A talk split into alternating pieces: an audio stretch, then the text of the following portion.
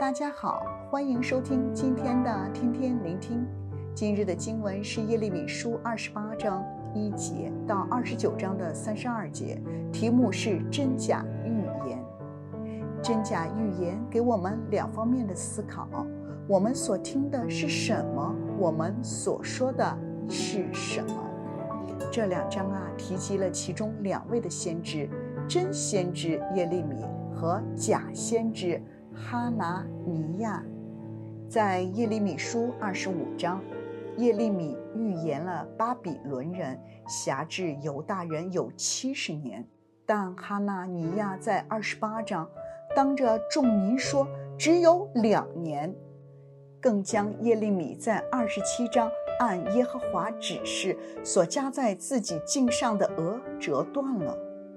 当时犹大王西底家王想叛变巴比伦，所以他和民众都喜欢听假先知哈拿尼亚的好消息，拒绝呀真先知耶利米的坏消息。哈拿尼亚这样预言，等于宣称神要审判他的百姓是假的。顺从人的心，叛逆神的教导。耶利米听了之后，因他当时没有收到神的启示，所以没有为自己先前所发的预言申辩，而他的心心爱着犹大国中神的子民，不忍犹大国民受审判，所以耶利米说：“阿门，但愿如此。”耶利米和哈拿尼亚两人都以耶和华如此说做预言的开始。那我们当怎样分辨真假先知呢？耶利米提到了两个原则。第一个原则就是从古以来的先知所预言的，当作互相验证。神借先知发出预言，他会透过多位先知发出同一样的心意。在耶利米之前，神已经兴起了多位的先知，讲的都是论到了战争、灾祸和瘟疫的事。神的预言是前后一致的。而另一个原则试验真假先知的方法，就是看看预言有没有成就。生命记的十八章二十二节。先知奉耶和华的名说话，所说的若没有实现或者不应验，这话就是耶和华未曾吩咐的，而是那先知啊擅自说的，你不必怕他。当哈拿尼亚折断耶利米的轭后，耶和华的话呀临到了耶利米，要他告诉哈拿尼亚，你今年必死，因为你向耶和华说了叛逆的话。结果两年后，巴比伦并没有灭亡，说明哈拿尼亚的预言是假的。而哈拿尼亚当年七月间呀就死了，耶利米的预言成就了。当时在被掳到巴比伦的人之中，也有假先知，与哈拿尼亚的说法一样，说他们很快会归回犹大。而这些假预言呀，令百姓准备回归，所以在原地生活的不积极。因此，耶利米写了一封信给被掳去巴比伦的犹大人。耶利米重申，他们被掳在巴比伦居住会有七十年之久。既然要留一段长时间，耶利米劝他们落地生根，在巴比伦。盖造房屋，栽种田园，娶妻生儿女，生养众多，不止减少。耶利米的信息啊，不只叫人安居乐业，更叫他们为城市求平安。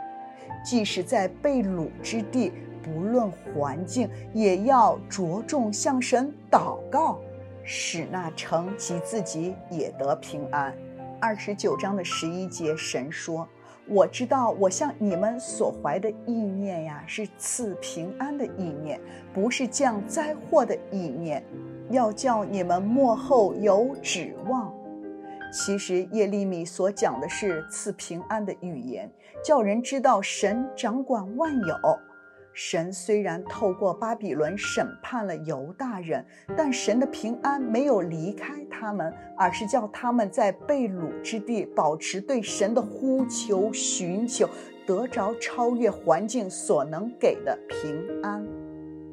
先知是神的代言人，代表神说出神的心意。耶利米即使面对假先知哈拿尼亚当众的挑衅，仍然只是等候神的说话，显出了他在神里得着的稳妥，等候耶和华亲自为他伸冤。而哈拿尼亚为了讨好当时想叛变的西底家王以及人民喜欢听好听话的心理，不顾犯了十诫第三诫。王称耶和华你神的名，也为要从人得着好处。他以为这是安稳，却赔上了性命。这给我们行事为人的反思。我们追求的当是讨神喜悦的生命，而不是讨人的喜悦。而另外一个反思呢，是我们喜欢听什么说话呢？耶利米当时是提醒犹大人顺服在神的心意中，而犹大人却选择顺服自己的心意，最后仍然发起了叛变，失败回朝。我们面对神对我们成长的提醒，我们先用心聆听，加以反思，不要按自己的即时感受而拒绝接受。当人愿意接受神的带领，必在生命的逆境中也能得着平安，因为神的心意是：我断不喜悦恶人死亡，唯喜悦恶人转离他所行的道而存活。神最终的心意是为了要人得祝福。格罗西书的一章十节，好叫你们行事为人对得起主，凡事蒙他喜悦，在一切善事上结果子，渐渐的多知道神。愿我们越追求讨神喜悦的生命，也会越认识神的心意。祝福大家。